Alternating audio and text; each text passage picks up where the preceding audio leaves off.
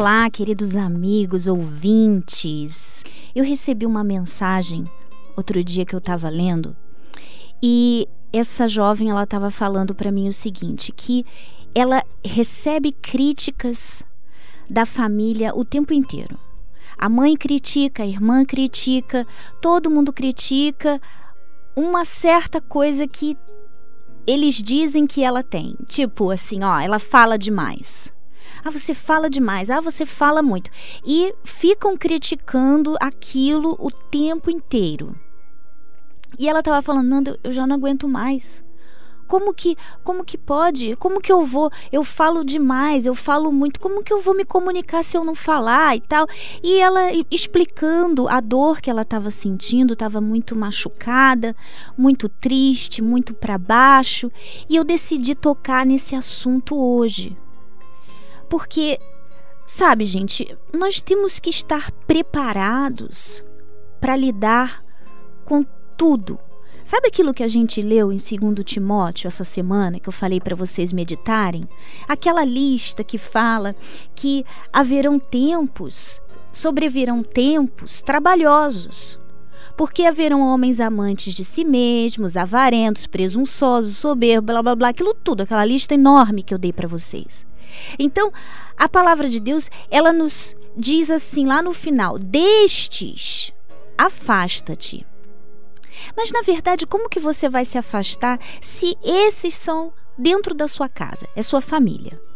É alguém que está ali do seu lado e não tem como você se afastar.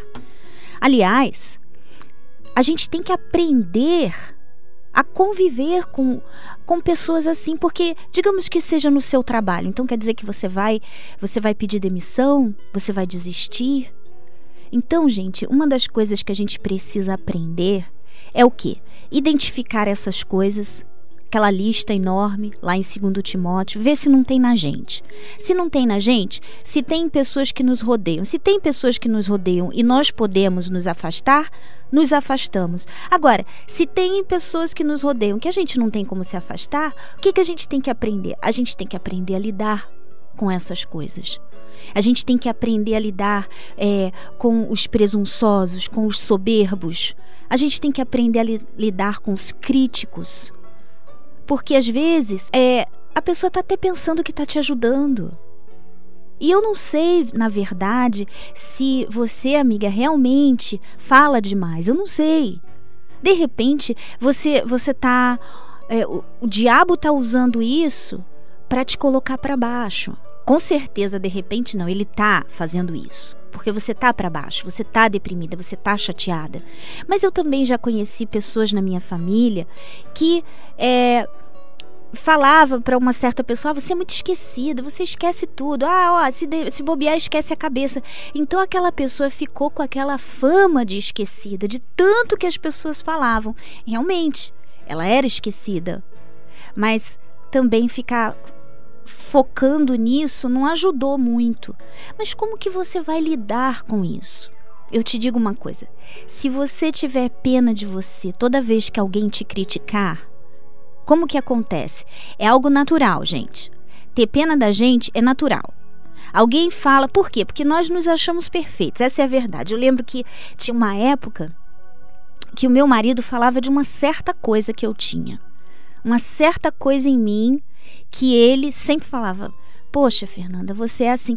E enquanto eu me fiz de vítima, enquanto eu retrucava, eu falava assim: "Poxa, mas você também, hein? Não dá, não dá um descanso. Poxa, eu não sou assim. Poxa, tal, tal, tal". Ou seja, enquanto eu me fiz de vítima, fiquei com peninha de mim e achei que ele queria, tipo, me perseguir, nada mudou.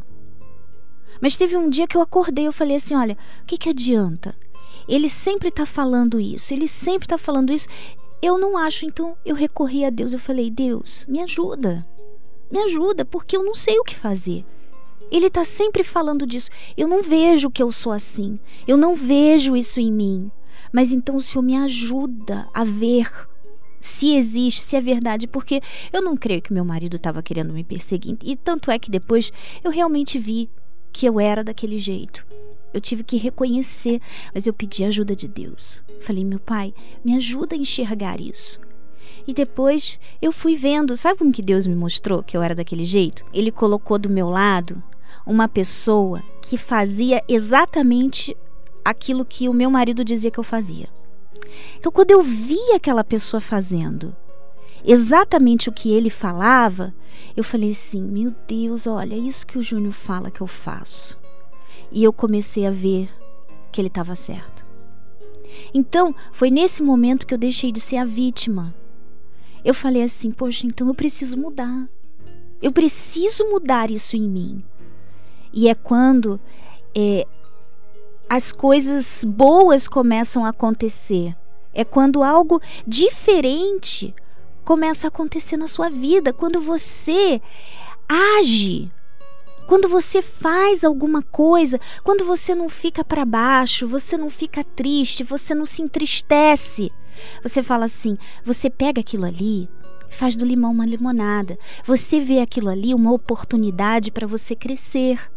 Então, não vamos nos doer, sabe? Tem críticas e críticas. Tem críticas que o diabo usa mesmo para machucar. Sabe o que você faz? Você joga no lixo. Veja que vem direto dele. Não se machuque, não se magoe, não se entregue aos sentimentos que ele quer trazer no seu coração, na sua vida. Para você se colocar para baixo, para você se achar uma pessoa que não merece nada, para você se diminuir e virar aquela pessoa é, que, que entrou dentro do casulo. Não deixe ele fazer isso com você. Mas veja tudo como uma oportunidade.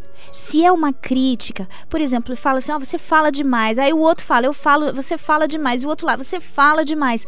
Então você, pera lá, tá todo mundo falando que eu falo demais. Eu não vejo isso. Mas será que é possível que todo mundo veja algo que eu não tô vendo? É possível. Então, olha, meu Deus, me ajuda a ver e me ajuda a mudar. Aí você vai agir você vai se policiar, você vai, por exemplo, o que que eu comecei a fazer? Eu comecei a me policiar. E às vezes eu escorregava. Não, ai que droga, escorreguei aqui, ó, não devia ter feito isso, mas não desistia. E ia operando a mudança. É assim que acontece. Porque, gente, se nós formos sempre do mesmo jeito, do jeito que a gente, ó, desde criança ela é assim tem, tem esse defeito, tem essa falha, é desse jeito. Então isso quer dizer que a gente não evolui, que a gente não muda. Então, pega as críticas, em vez de se afundar nos ressentimentos, na tristeza, se achando que você é um nada, porque é isso que o diabo quer, né? Você pega e fala assim: tá bom, meu Deus, eu vou usar isso aqui eu vou crescer. Eu vou ser diferente, eu vou ser melhor. Eu vou ser uma pessoa melhor. Eu vou ser melhor não para esses que estão me criticando, mas eu vou ser melhor para o Senhor e para mim mesma. Para mim mesma e para o meu Deus. Pronto. É isso. É isso que você precisa fazer. Então, encara essa situação de forma diferente, porque aí não vai machucar tanto. Vê como uma oportunidade para você mudar, para ser melhor. É esse o segredo é assim que a gente se prepara para conviver com pessoas difíceis, porque a gente convive com pessoas muito difíceis, não é verdade? Então, se você não se prepara, se você se afunda a cada coisinha que alguém fala, então, minha amiga, você vai se afundar mesmo. Reage. Reage da forma certa. Usa tudo como uma oportunidade para você vencer, para você crescer, desenvolver, ser uma pessoa melhor. Olha que dica legal. Pensa nisso só, tá bom?